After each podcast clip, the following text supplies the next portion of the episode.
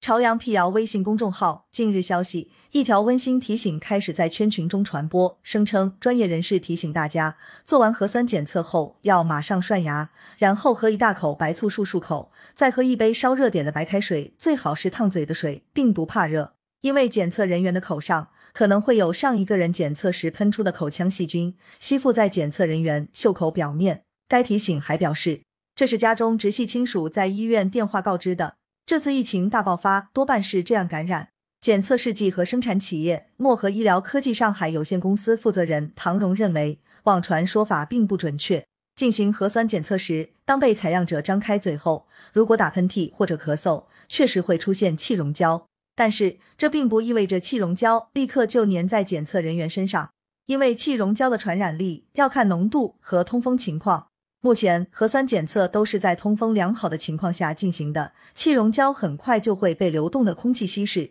所以因气溶胶导致交叉感染的风险非常低。洛阳市疾控中心传染病预防控制专家李铁川介绍，参加核酸采样的医护人员在完成一次采样后，都会立即喷洒酒精，严格做好手消毒，所以不会出现传染的可能。其次，医护人员使用的烟拭子是一种长棉签，操作者在采样时能有效避免触碰到被采人员面部，所以同样不会出现传染的情况。喝醋并不会杀死新冠病毒，反而会刺激人的胃肠道。另一种喝热水杀新冠病毒的说法也是移花接木的谣言。李铁川说，新型冠状病毒在五十六摄氏度温度时三十分钟即会失去活性。在七十五摄氏度水中只能存活十五分钟，而在一百摄氏度环境中，一分钟即会死亡。人体食管黏膜的正常耐受温度是四十到五十摄氏度，喝温度过高的热水只会增加食管癌风险。需要提醒的是，在进行核酸检测的咽拭子采样时，